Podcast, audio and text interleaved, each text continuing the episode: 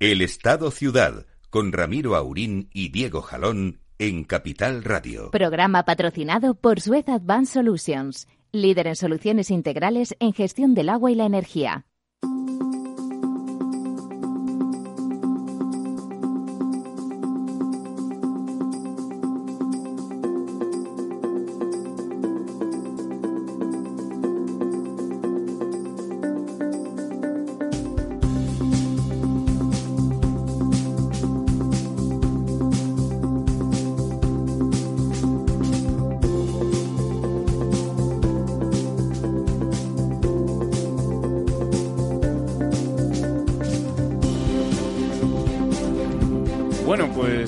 Días. Aquí estamos otro miércoles cuando pasan casi casi seis minutos de las once de la mañana, una hora menos en, en Canarias que quien pudiera estar por allí. Eh, hoy tenemos con nosotros a, don Manuel Castells. Buenos días. Chena. Eh, don Manuel Marchena. Perdona, estábamos justo hablando, hablando, de Manuel justo hablando de Manuel Castells y me, me, traiciona el... Pero gracias por confundir. don Manuel Marchena, que es eh, presidente de la Asociación de, de, Empresas Gestoras del Agua y que ha colaborado, vamos, que viene de vez en cuando a, vernos y a contarnos cosas siempre, siempre interesantes. Eh, nuestro director, don Ramiro Aurín, se encuentra hoy eh, de camino a Albacete. Esperamos poder conectar con él a lo largo del programa. Eh, pero bueno, de momento vamos a empezar, si les parece a ustedes, comentando el estado, como hacemos habitualmente, el estado de nuestros embalses, que es un, tema pues que de verdad nos, nos debería preocupar más de lo que de lo que nos preocupa o de lo que parece que les preocupa a, los políticos. Hoy la verdad es que tenemos buenas noticias porque respecto a la semana anterior, pues empieza a llegar a los embalses todo, todo este agua que ha caído en los últimos temporales, eh, sobre todo en el, en el último eh, temporal Gloria, y eh, pese a que lleva ya un par de días o tres en el que prácticamente no ha habido precipitaciones en España, no ha llovido, los datos son que respecto a la misma a la semana anterior eh, la capacidad de agua embalsada ha subido un 1,50%, 833 hectómetros cúbicos.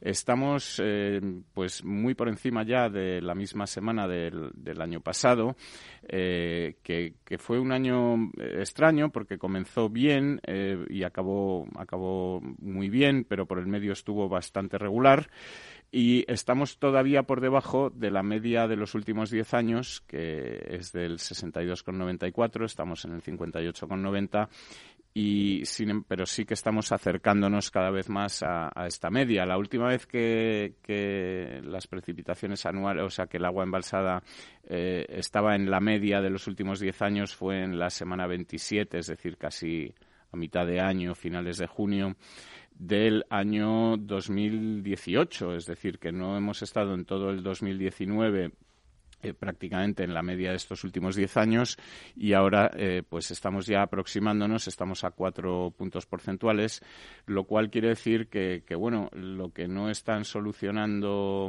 digamos, eh, con inversiones y con cosas que se podrían hacer para embalsar más agua, ¿verdad, Manuel?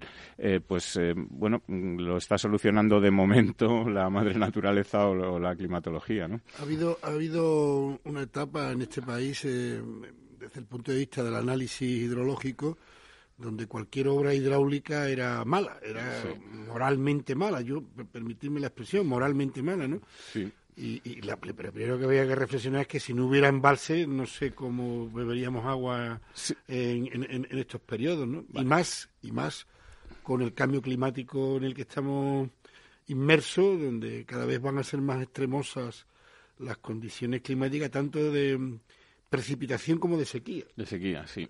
Va a llover lo mismo, digamos, pero va a llover más concentrado. Va a llover peor, ¿no? va, a llover muy de golpe, va a pasar más tiempo entre lluvia y lluvia, ¿no? Y, y, todo esto requiere, digamos, adaptarse, ¿no? A estas nuevas condiciones y para adaptarse, pues es necesario eh, poner en marcha las infraestructuras que nos permitan ¿no? acumular este agua cuando llueve, eh, moderar, digamos, la intensidad de los daños que provocan estas lluvias torrenciales, estas inundaciones mejorar seguramente ¿no? los sistemas de, de, aguas residuales para que cuando llueve tan fuertemente no se mezcle este agua residual con el agua que, va a los, a los desagües, ¿no? que, con estas, estas obras que se hacen de contención ¿no? de, este agua que llueve para que no, no, se mezcle con las aguas residuales.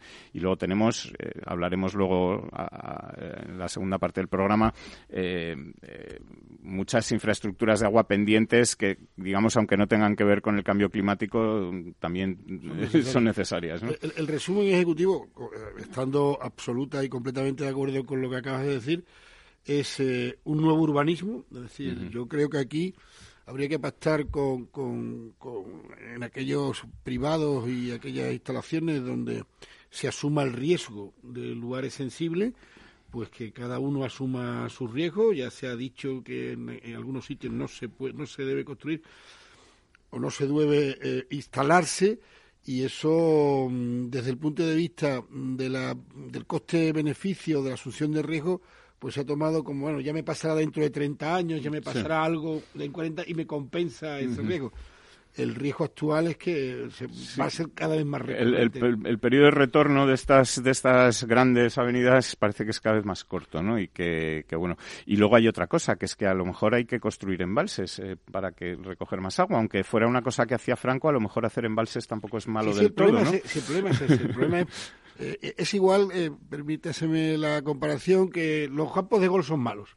No, los campos de gol no son malos. Hay, hay malos campos de gol que no, no reciclan, no hacen economía circular, mm, están mm. instalados en, lugares que podrían ser eh, más adecuados para, las actividades económicas, pero hay la mayor parte de los campos de gol son excelentes productores económicos, reciclan el agua, hacen economía circular y crean riqueza los embalses no son malos. Hay malos em, hay, estupideces de ingenieros de poner embalses y, presas en zonas cárticas, en zonas calizas, donde mm.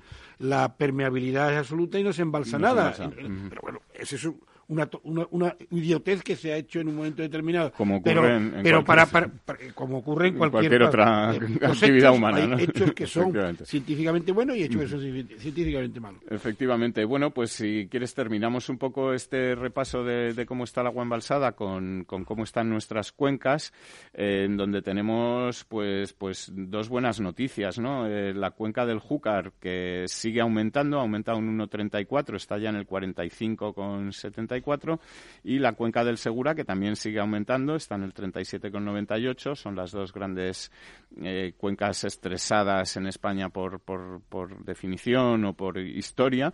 Eh, han subido mucho todas las demás. Eh, las grandes, pues el Tajo está ya por encima del 50%, lo cual no había prácticamente ocurrido en los últimos 12 meses.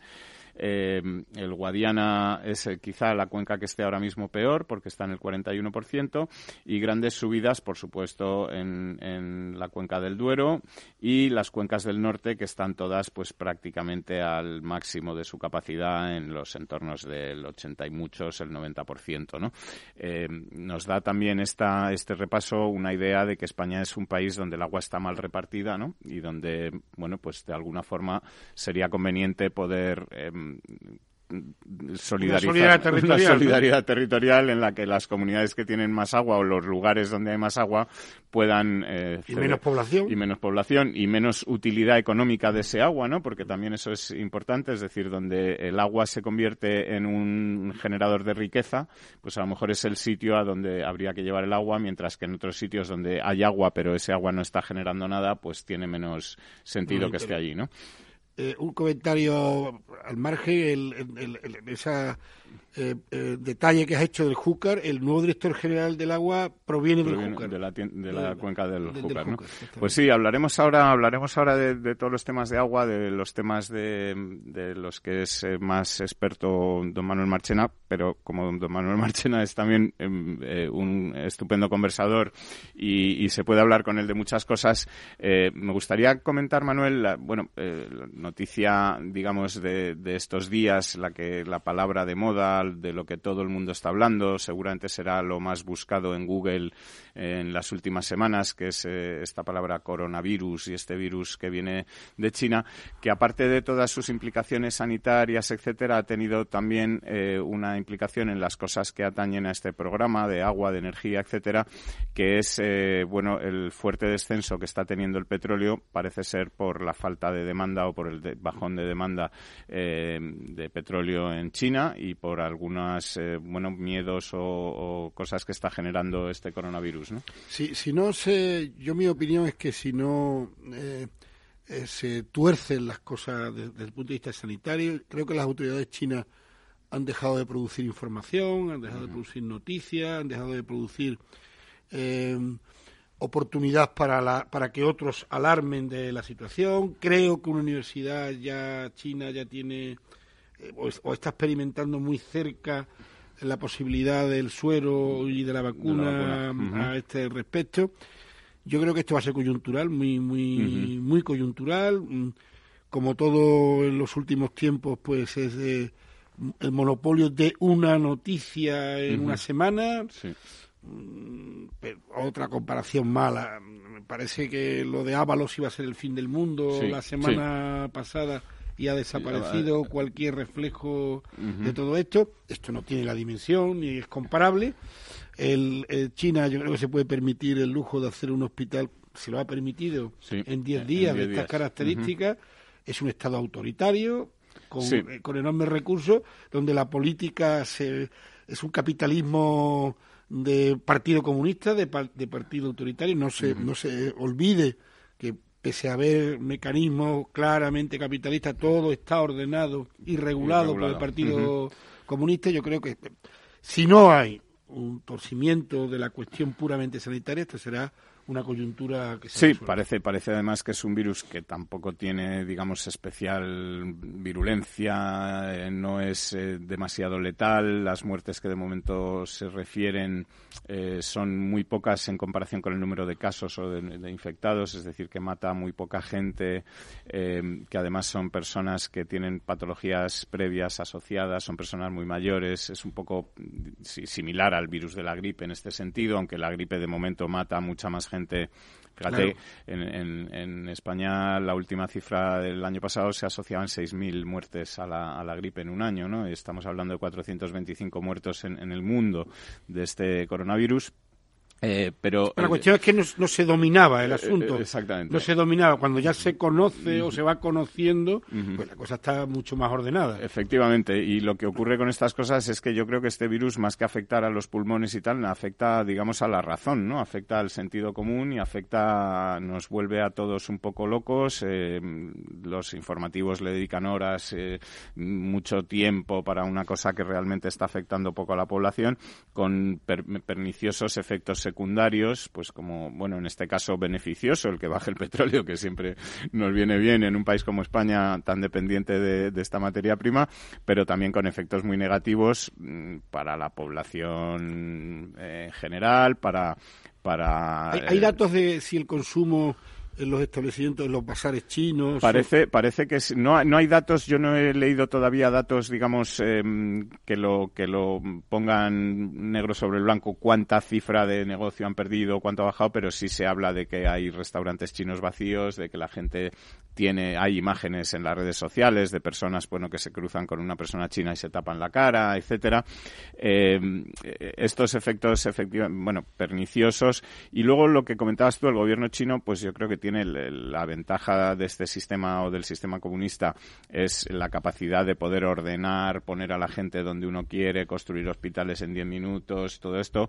Tiene también las desventajas de, bueno, o, los inconvenientes para los derechos humanos y las libertades de las personas, médicos a los que hemos visto que se les obliga a trabajar durante 48 horas seguidas con las caras deformadas por llevar máscaras, estos problemas de, de mm, abastecimiento, de que de repente pues no hay las máscaras necesarias eh, parece que también problemas de corrupción, que todo el suministro de máscaras va a través de una Cruz Roja China que no pertenece a la Cruz Roja Internacional, donde ha habido siempre o tradicionalmente problemas de corrupción y no llegan los suministros a donde tienen que llegar. Probablemente llegan las máscaras antes a los miembros del partido que a los eh, sanitarios que están trabajando con. Pero, pero aislar a 50 millones de personas, aislar a 50 millones de personas eh, prohibir los paquetes turísticos. Eso solo puede hacerlo un país comunista, eh, Montar ese hospital con esa tal, eh, hacerle el vídeo de la construcción del hospital en un entorno de transición rural a urbana como es eh, la ciudad donde se ha encontrado.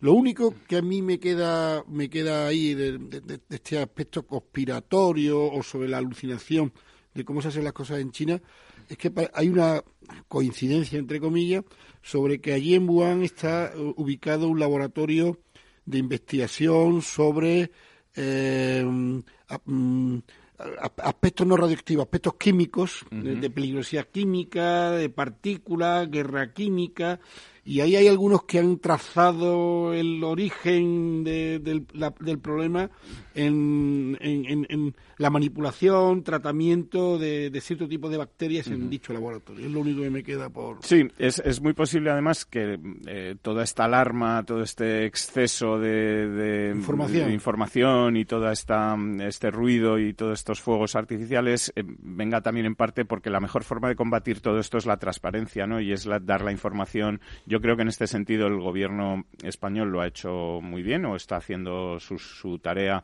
eh, muy bien. El nuevo ministro de Sanidad está funcionando. Eh, pero claro, eh, en un país en el que ha, habido todos estos problemas de transparencia, de bueno, se cuenta que China estado presionando a la Organización Mundial de la Salud para que no diera la alarma durante muchos días, etcétera, pues es, es lo que provoca un poco todo esto. Y te decía que en España se está haciendo muy bien las cosas. Hoy se han reunido todos los consellers, consejeros, eh, etcétera, de, de, todas las 17 comunidades autónomas de sanidad. Eh, parece que la, la, consejera catalana de sanidad es la, la, única que era reticente a acudir a esta reunión. Finalmente ha acudido, aunque no se ha hecho la fotografía al final con todos los demás. Es una cosa anecdótica, pero sí. tiene que ver con el coronavirus. Que, que, efectivamente. pero además es que fíjate que, que lo que se está comentando ahora es que la mayor amenaza, que tampoco hay que alarmar a nadie, pero que la mayor amenaza para España de este coronavirus parece que va a venir eh, la semana del 23 de del 24 de febrero, que será lunes, cuando comience en Barcelona el Mobile World Congress, donde van a ir 100.000 personas, 20.000 de ellas procedentes de China.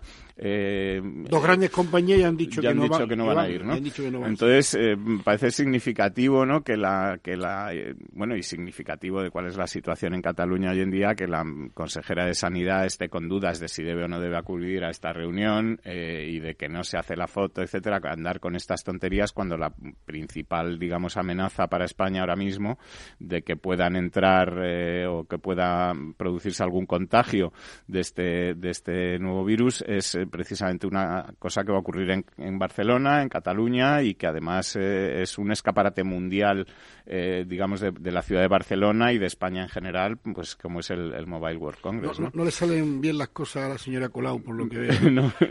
no, sé si será no, lo, que, no lo, que, no se cargue yo pensaría, yo pensaría que, tengo plagas bíblicas, ¿no?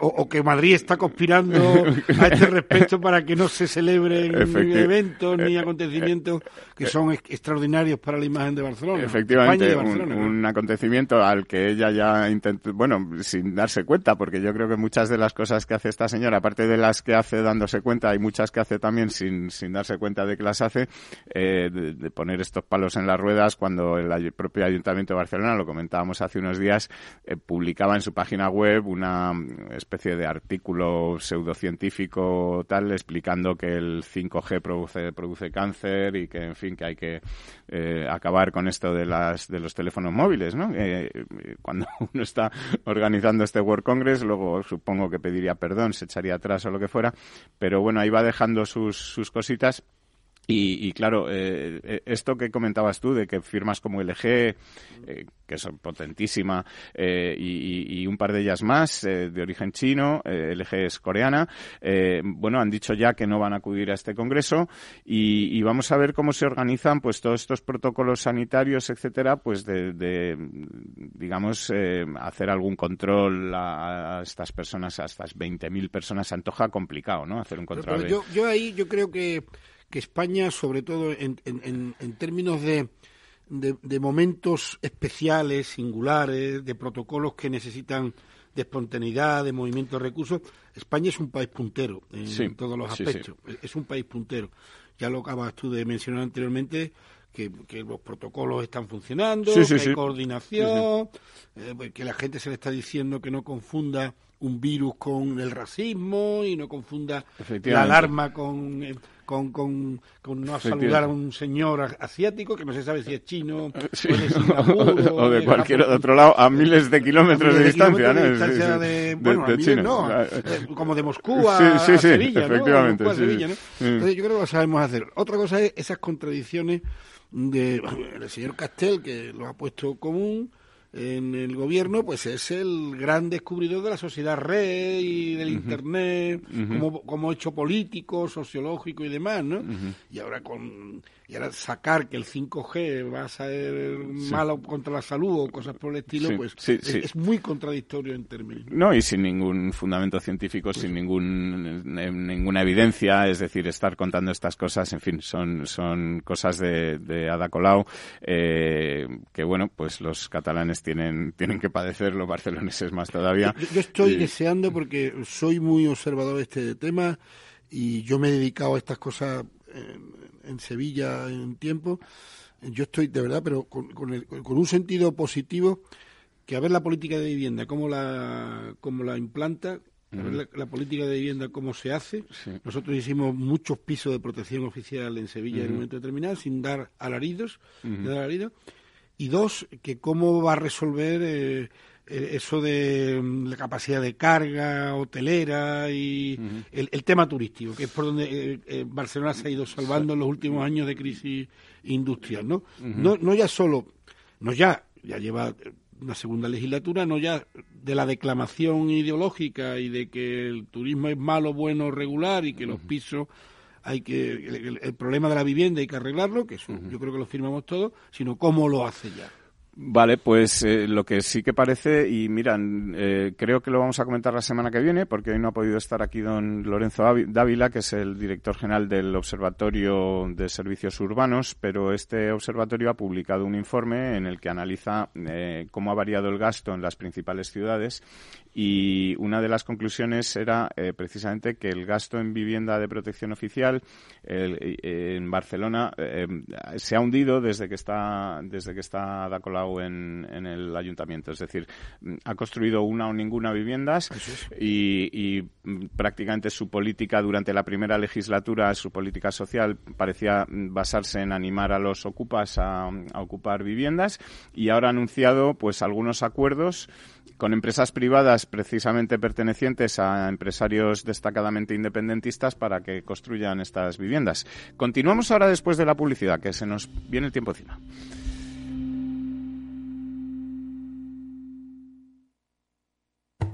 Algunos pueden pensar que las personas que nos quedamos en un pueblo lo hacemos porque no tenemos otra opción.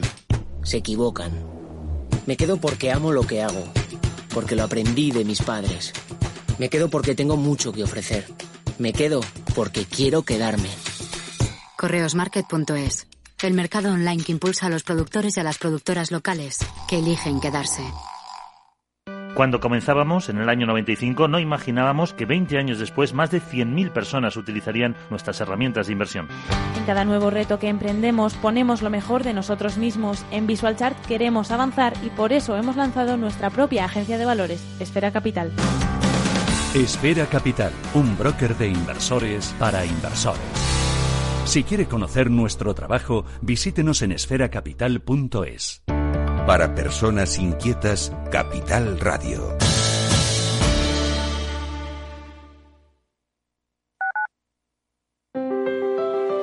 Si te gusta la cocina gallega de siempre, en el Mesón Gallego 1 y el Mesón Gallego 2 encontrarás los mejores pescados y mariscos de las costas junto a recetas de la Galicia interior, además de las carnes de Sanabria y los mejores embutidos de Zamora y nuestra terraza. Te esperamos en la calle Muller 35, teléfono 91 579 3623 y en la Plaza de la Remonta 13, teléfono 91 579 0769. Una recomendación del programa gastronómico Mesa y Descanso.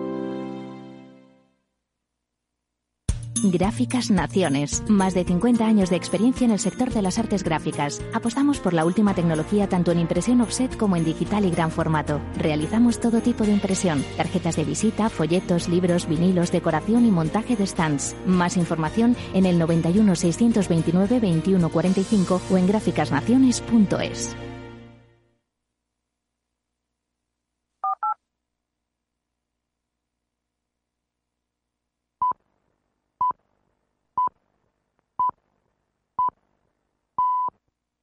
El Estado Ciudad, Capital Radio.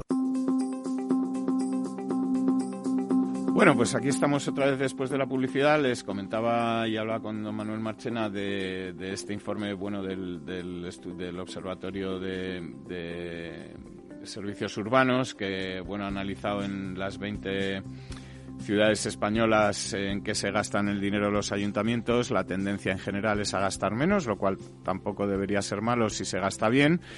Pero lo que sí comenta o lo que sí señala este, este estudio de, la ciudad de Barcelona es precisamente pues que en, Barcelona, donde en lo que más se está recortando, en lo que menos se está gastando en comparación con, con tiempos anteriores, es en vivienda, también en seguridad y también en educación, que parece que son bueno pues tres aspectos en los que digamos deberíamos poner el, énfasis en que los ayuntamientos si algo tienen que hacer eh, debería ser esto, ¿no? Eh, garantizar la seguridad, dar vivienda pública para las personas que menos posibilidades tienen de acceder a ella y por supuesto la educación que es y sobre todo lo que veníamos comentando, ¿no? Que para materializar una política de vivienda hace falta un dice, no, es que en, las ciudades europeas eh, hay una política de alquiler, claro, llevan décadas, casi medio siglo con las políticas de alquiler, ¿no? Y no sé, las viviendas no son como hongos que, que, que, que salen por mor de la lluvia, ¿no? Claro, efectivamente. Además, fíjate, el otro día comentaba la, la ministra Nadia Calviño eh, que precisamente los, los sitios o las ciudades en donde se ha puesto en marcha esta idea de Podemos, de que no es idea de Podemos, sino esta idea que Podemos repite de, de controlar los precios, es decir, de, de fijar topes a los precios del alquiler, que esto no está funcionando, y ella misma decía que la única solución que hay para que los alquileres bajen es aumentar la oferta, es decir, construir más viviendas y que haya más viviendas disponibles, ¿no? Esto parece de sentido común.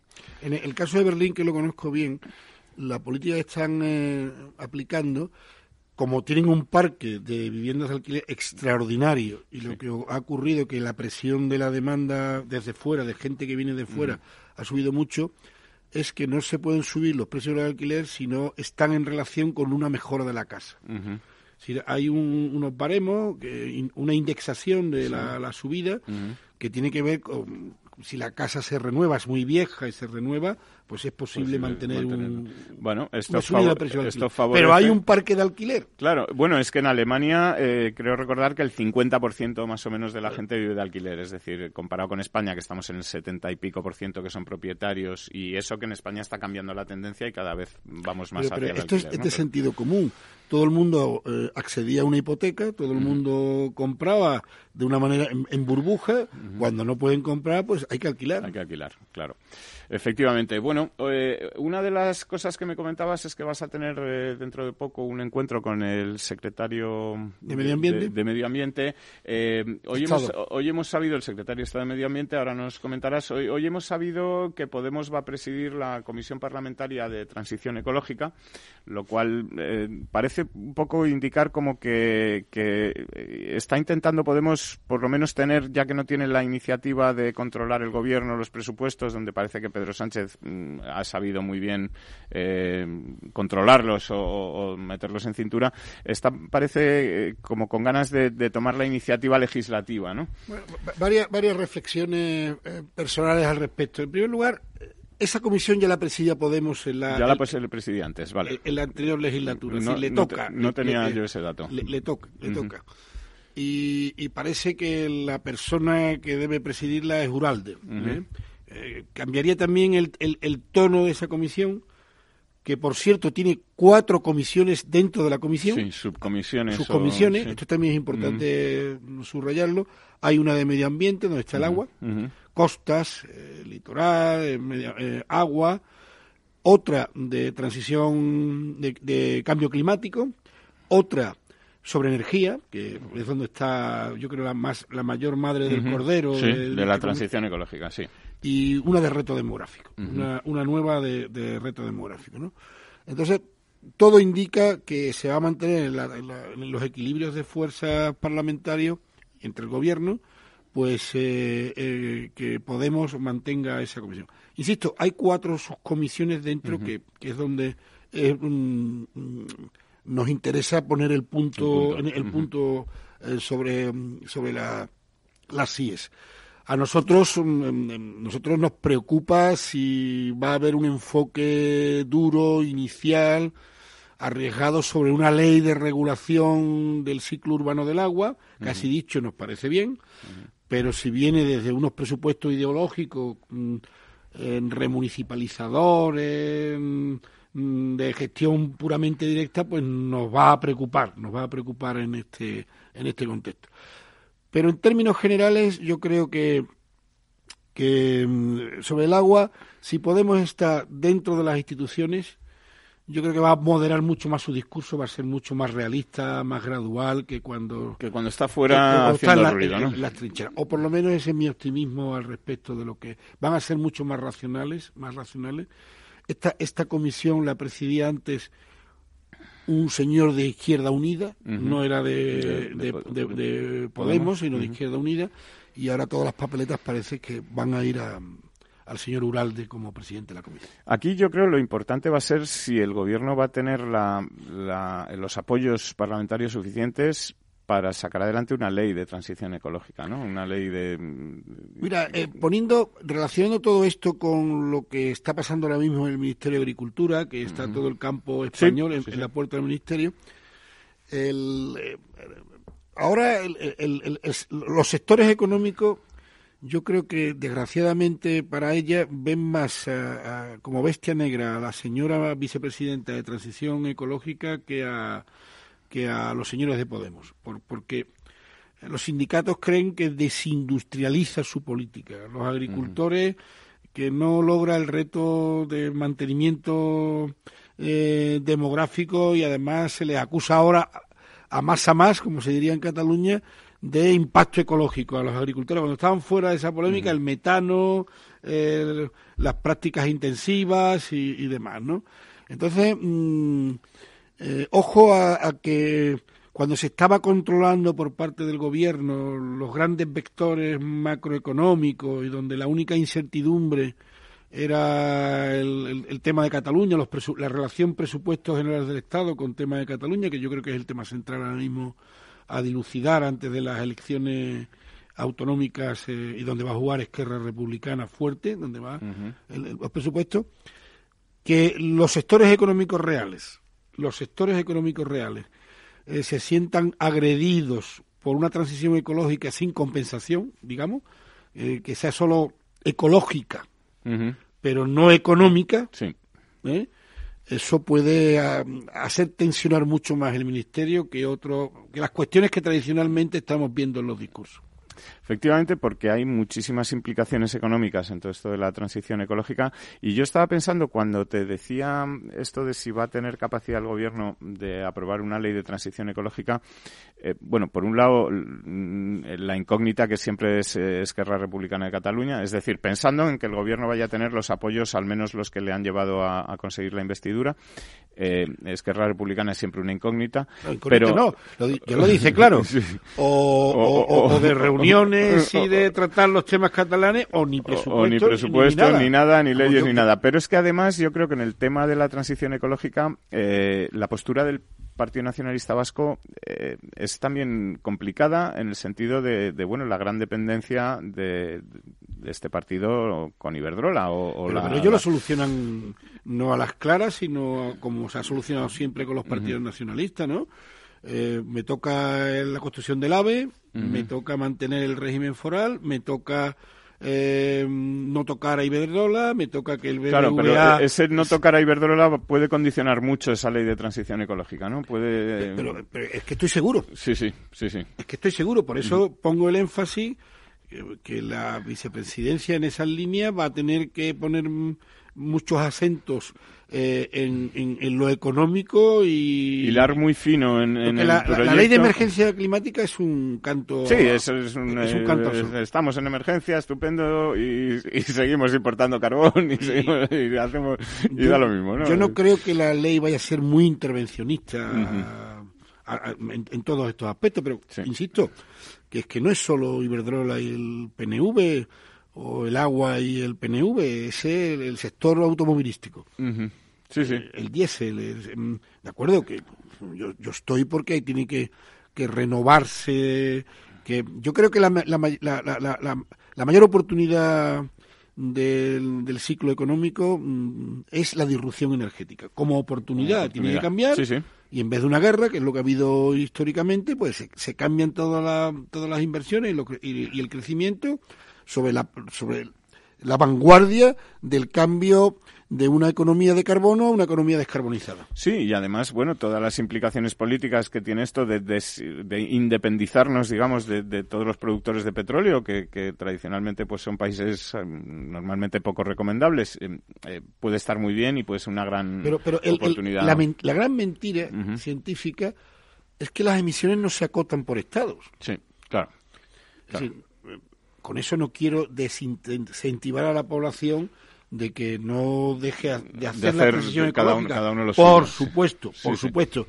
Yo no tengo carnet de conducir. Yo lo, digo populistamente, yo no tengo carnet de conducir, ¿no? Entonces, yo no estoy desincentivando pero si China y la India montan cuatro centrales térmicas nuevas de carbón, todo el esfuerzo que hagamos por carbonizar aquí, descarbonizar aquí, es, en balde a efectos del cambio climático. Claro, y además eh, le dan una ventaja económica a China, digamos que no está haciendo ese esfuerzo nosotros, que, nosotros desmontamos capacidad instalada, tenemos que hacer, efectivamente. Desmontamos capacidad instalada cuando no hay acuerdos globales de desincentivo y el problema de la apocalipsis climática se mantiene o se aumenta. O se aumenta, efectivamente. Bueno, pasando a, cosas más directamente relacionadas con el agua, que a mí me gustaría aprovechar que estás aquí para, poder comentar contigo. Eh, me hablabas de que vas a tener esta próxima reunión con el secretario de Estado de Medio Ambiente. ¿Qué, le pide el sector del, agua, eh, el, sector del agua, la parte del sector del agua al que tú representas? Más ideas. Al gobierno en el sentido del medio ambiente. Más ideas y menos ideología.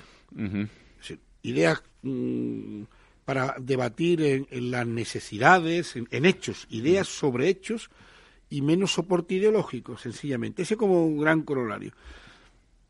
Por tanto, iniciar un proceso duro de solución de los problemas de depuración. Eso es, eso es una obligación, ya más que una, una petición o un tal. Es que, pero, pero, pero no veo iniciarse. Claro, no, no, pero es que lleva mucho tiempo sin iniciarse y siendo una obligación, ¿no? Es decir, no veo señales de iniciación.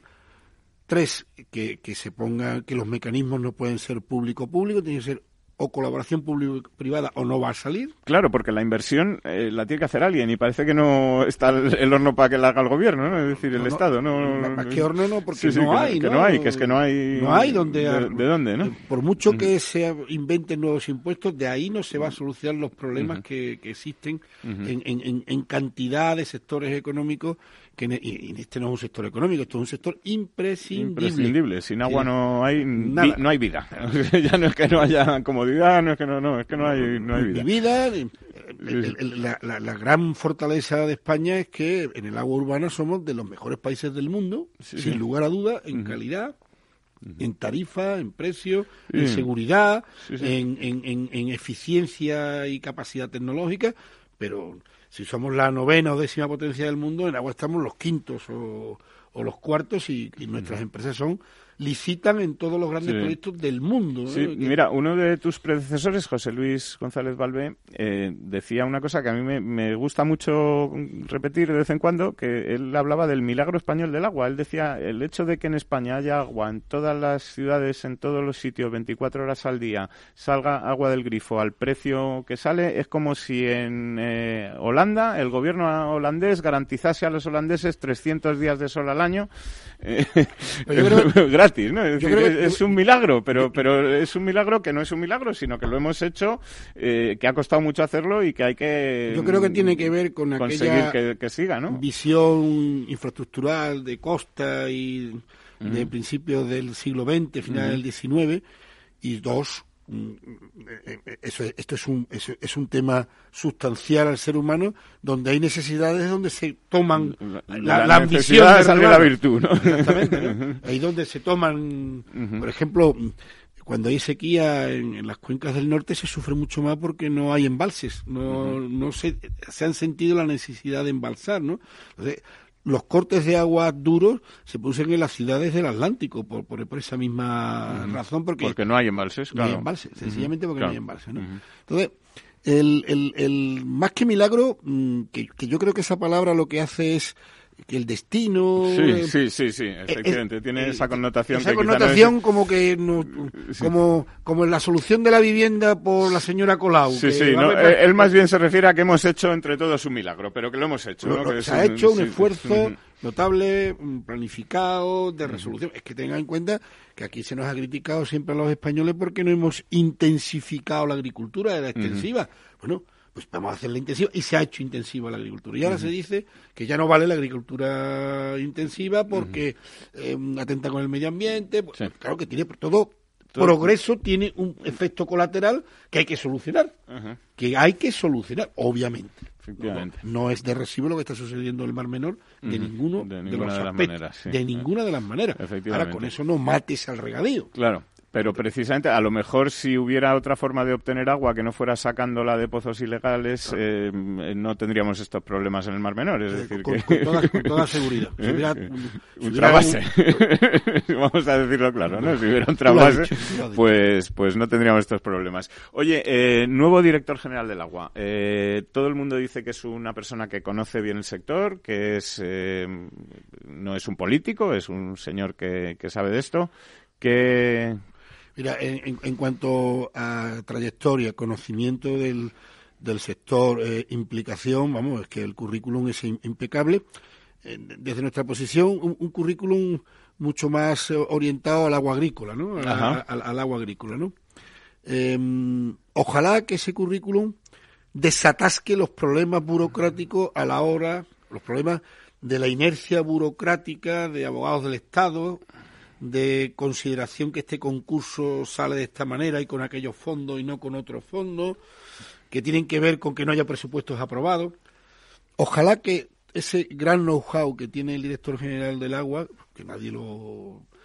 no se quede mm, eh, parado en las inercias de un funcionario de carrera. Un funcionario de carrera. Ese es nuestro no temor ese eh, va a ser nuestra llamada de atención cuando hablemos con él. Que le dejen trabajar y que él se atreva también a, poner sus ideas en la mesa. A afrontar, afrontar, las cosas con el conocimiento que tiene de saber cómo funciona mejor que nadie la administración del agua.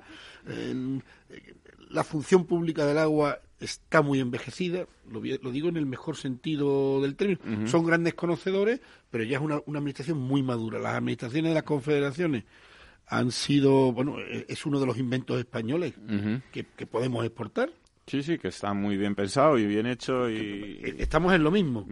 No, hay que quitar las confederaciones. No, hay que quitar las confederaciones. Lo que pasa es que un, un, un, ente de 20 años no funciona con la energía, con la habilidad que un ente de ciento y pico de años, de 50 o 60 años, con las inercias burocráticas, de entendimiento de los problemas que eso tiene. ¿no?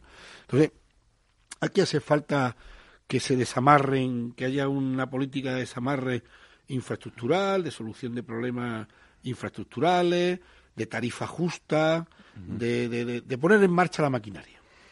Una de las cosas, porque hablamos de inversiones, una de las cosas que tiene yo creo más fácil de hacer la Administración es regular, hacer leyes. ¿Hace falta alguna regulación en el sector del agua?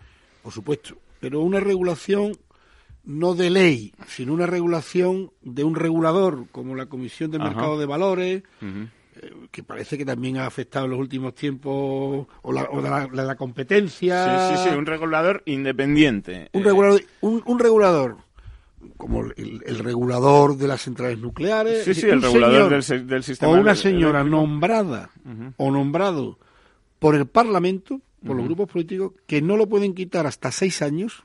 Que tenga, por lo tanto, independencia del gobierno, es decir, su cargo no depende. Nombrado por por la autoridad parlamentaria, ¿eh? por los grupos parlamentarios y consensuado entre los grupos parlamentarios, por supuesto del sector, no de la política, no es un defensor del pueblo, no, no, no un señor con un acreditadísimo currículum en la materia, en este caso, de agua, en nuestro caso que haga una armonización, no una intervención, una armonización de los 3.128 reguladores que son los ayuntamientos. Es decir, que diga cómo se construye una tarifa adecuadamente, que diga cómo no se debe despilfarrar el, agua en términos generales, que tenga competencias perfectamente asimilables con la ley de, autonomía de régimen local, no, que no, se desea atentar para, nada, contra la independencia todo lo contrario, de los ayuntamientos. Incentivar, incentivar la Téngase en cuenta que, eh, Pero que fomente la transparencia. Esto que dices que, que cuando un ayuntamiento dice he subido y bajado la tarifa, veamos qué incluye en esa tarifa, dónde está metiendo los costes, si está cobrando vía impuestos. Que el dinero del agua sea para el agua. Efectivamente. Que el dinero que se recauda del agua sea para el agua. son Por eso son tarifas y son tarifas finalistas. ¿eh? Y que no se olvide que en España la mayor parte de los ayuntamientos tienen menos de 20.000 habitantes. Entonces, si hay una mecánica eh, donde disponer de qué forma se hace un uso más eficiente, donde aquí están las buenas prácticas, aquí están las malas prácticas, si se detecta por el regulador una mala práctica, llévese a la administración competente e incluso a la judicial, pues a la judicial, que es la, mejor manera de que las cosas eh, funcionen adecuadamente, y eso es necesario. Eso es muy necesario. En a lo mejor esto incluso podría desatascar ese gran problema del que hablamos del tratamiento de las aguas eh, residuales. Eh, eh, ahí, ahí el problema está en que los ayuntamientos habitual, no, habitualmente los ayuntamientos tienen la competencia en esa materia, pero culturalmente y de siempre o se han hecho en colaboración con administraciones de rango superior, o no se pueden hacer. No se pueden hacer, efectivamente. Pero es que estamos... Y en, eso, y en este momento estamos en una grave problemática de, de, reproche penal. Es decir, eh, los, los grupos ecologistas demandan a través de lo penal, hacen querellas a través de lo penal, el SEPRONA recoge la Guardia Civil en, sus atribuciones lógicas, pues investiga y las fiscalías eh, del medio ambiente intervienen en estos procesos creando situaciones de penalidad en el, sentido semántico del término, de reproche penal, no administrativo, en cuanto a vertidos que son impropios. A vertidos que son impropios. Mm, los vertidos habitualmente, habitualmente no, casi en el 100% de los casos, no tienen problemas de salud, no, no incurren en problemas de salud, ni incurren en problemas de alarma. Ahora sí, en problemas administrativos sí. Claro. Y, ahí, tenemos un problema gravísimo. No, y, además, eh, es que para mí tiene tantas implicaciones el tema de las aguas residuales. por, un lado está el desaprovechar ese agua que podría volver a aprovecharse para otras cosas, problemas de salud, problemas tal. Pero es que, por ejemplo, una de las grandes industrias españolas, que es el turismo, eh, la gran mayoría de estas aguas que no se tratan, ¿a dónde van a parar? ¿Van a parar al, mar? ¿Van a parar a los ríos? ¿Van a parar a las zonas donde, digamos, y van donde, Y donde mejor se hace a campo de gol.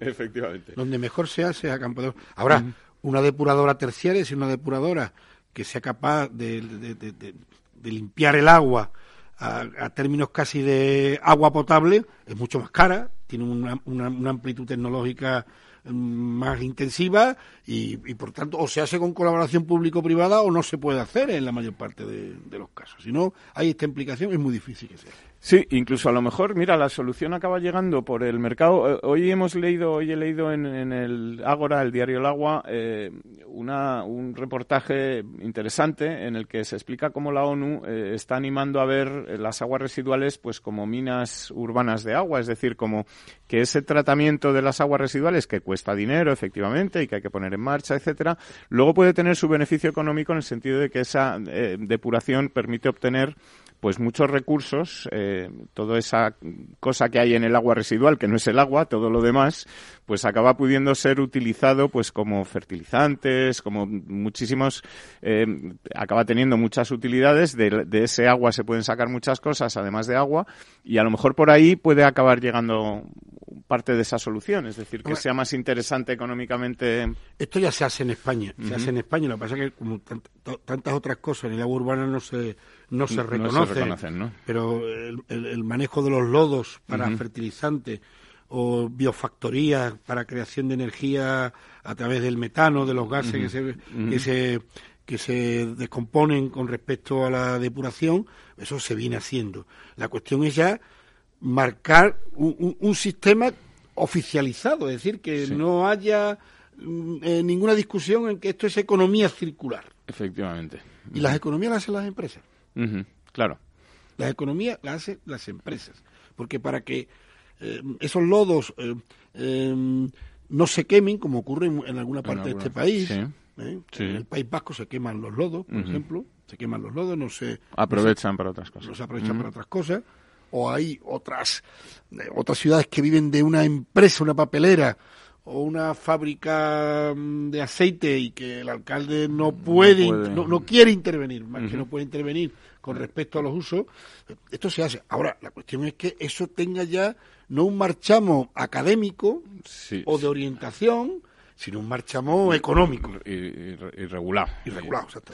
Muy bien, pues nada, nos queda un minuto. ¿Alguna cosa que nos quieras decir más de alguna necesidad del sector del agua? algo Estamos muy ilusionados, eh, ideas y no ideología, ciencia y hechos y no em, proclamas mm, mm. Eh, y, y que tienen el 100% las autoridades de colaboración de, de, lo que es uno de los sectores más de, más de punta en España, innovadores, que, son las empresas públicas, privadas y mixtas del agua urbana en España.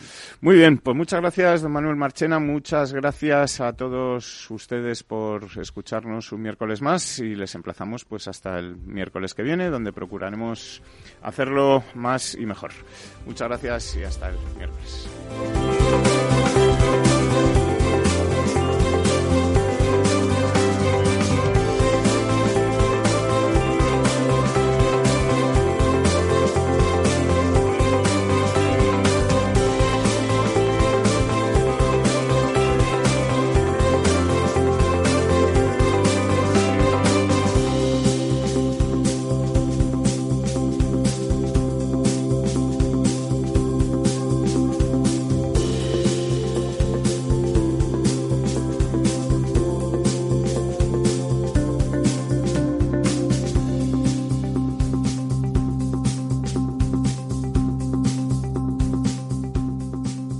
Estado Ciudad. Programa patrocinado por Suez Advanced Solutions, líder en soluciones integrales en gestión del agua y la energía. Hola. Pues mira, ha habido momentos en los que me he sentido un cliente de segunda. Muchas veces, las entidades de ahorro tradicionales se han guardado bajo la manga los mejores productos financieros para los grandes patrimonios. Y esto, si te digo la verdad, no me parece normal. Por eso, Finambest es revolucionario los mejores fondos de inversión a mi alcance y al de todos, porque te da más rentabilidad por tus ahorros gracias a sus bajas comisiones, porque no tiene letra pequeña, porque no se guardan ases en la manga. Lo normal. Entra en finambest.com y descubre que lo normal es extraordinario. Lo normal es Finambest. Ya no estamos en la era de la información, estamos en la era de la gestión de los datos y de la inteligencia artificial. El tratamiento inteligente de estos datos proporciona un valor enorme a las empresas en sus procesos de negocio. En Piper Lab ayudamos a nuestros clientes a tomar decisiones de negocio basadas en datos. Escúchanos todos los lunes a las 10 y media de la mañana en el espacio de Big Data de Capital, la Bolsa y la Vida. Capital Radio Madrid 105.7 Seguro que no te apetece coger el coche, pero lo que sí te apetece es un buen cocido maragato, cecina y otros muchos productos de Astorga, ¿verdad? Pues ya lo sabes, la auténtica cocina astorgana solo la encontrarás en el Astorgano y sin necesidad de coger el coche. Ven a visitarnos y lo comprobarás. Todos nuestros clientes repiten y seguro que tú también lo harás. Reserva en el 91 579 6261 o en calle Pensamiento 25. El Astorgano, la auténtica experiencia maragata.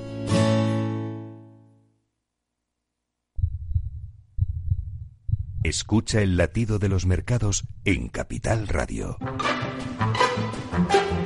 Luis Vicente Muñoz los despierta cada mañana a las las 9. Laura Blanco los cierra cada tarde a las cinco y media. A Luis Vicente Muñoz le gusta ir por delante. Laura Blanco es la reina de las tardes de radio y bolsa. Escucha cada día aquí a la pareja más innovadora de la radio económica.